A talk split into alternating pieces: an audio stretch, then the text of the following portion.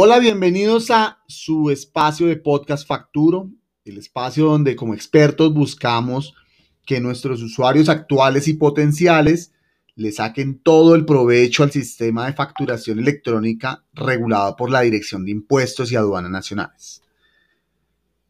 Hoy vamos a hablar de un tema bien especial y es eh, la renovación o la habilitación de la numeración de la facturación electrónica. Y es que ya tenemos una muy buena cantidad de empresarios que en breve se les empezará a vencer esa resolución de facturación. Entonces, pues para esto hemos invitado a uno de nuestros expertos, líder de operación, eh, que es Fabián Henao. Él nos va a explicar en qué consiste esto y qué es lo que debemos hacer para rehabilitar o habilitar nuevamente esa numeración. Hola Fabián, bienvenido.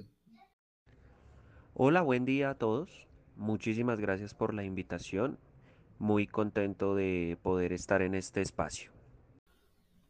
Gracias, Fabián. Bueno, eh, ¿cómo es este tema de la resolución de facturación? Explícame un poquito a, los, a los oyentes en qué consiste eh, y, y qué es lo que debemos hacer para poder garantizar que sigamos facturando electrónicamente de una manera correcta.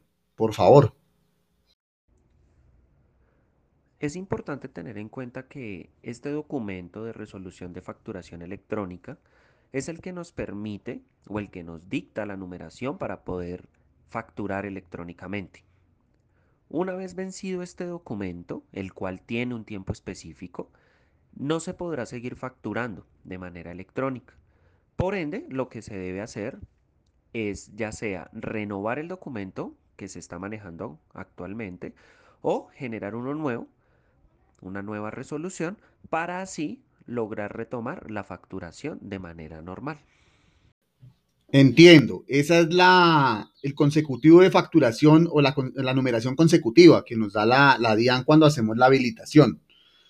Ahora muy bien, eh, ya sabiendo qué es la resolución y su importancia, ¿cómo hace alguien que se le vence esa resolución? Entonces, cuéntenos un poquito, Fabián, ¿Qué hace una persona, un empresario que se le vence esa resolución? ¿Qué tiene que hacer? El proceso que se debe hacer para renovar la resolución de facturación eh, debe ingresar a la página de la DIAN, www.dian.gov.co, con las credenciales. Una vez estando dentro de la plataforma de la DIAN debe ir a numeración de facturación. Estando allí debe modificar la numeración que está vencida.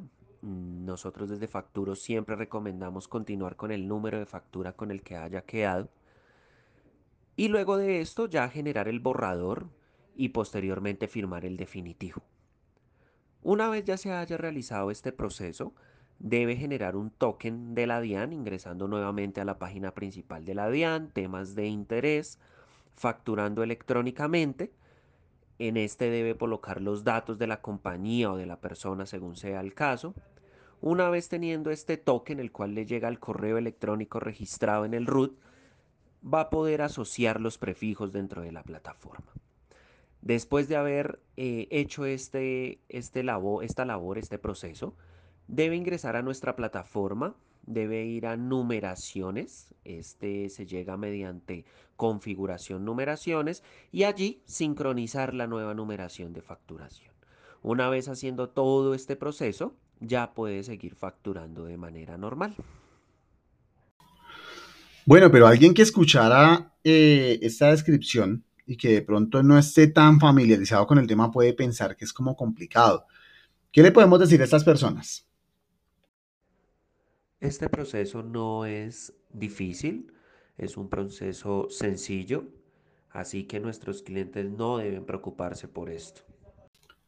Bueno, pues eso realmente me imaginé. Eh, suena un poquito más complejo de lo que es, realmente es un proceso muy sencillo, pero hagámoslo un poco más sencillo todavía.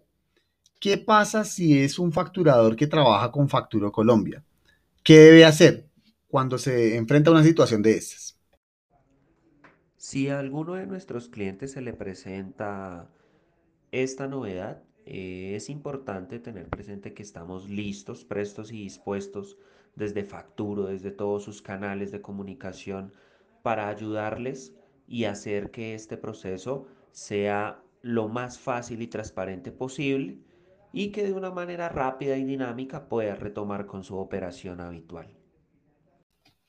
Bueno, pues qué bueno que, Fabián menciona los canales de comunicación. Eh, esto nos da pie para recordarle a las personas que nos escuchan a través de este podcast que Facturo tiene una línea virtual de atención de servicio que se llama Andrea.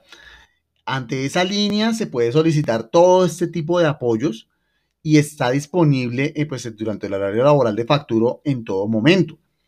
Se puede acceder a esta línea vía WhatsApp, eh, vía eh, línea telefónica o también vía correo electrónico. Entonces, pues me parece valiosísimo recordar esta línea virtual de atención que siempre está dispuesta para brindarnos la mano cuando más lo necesitamos.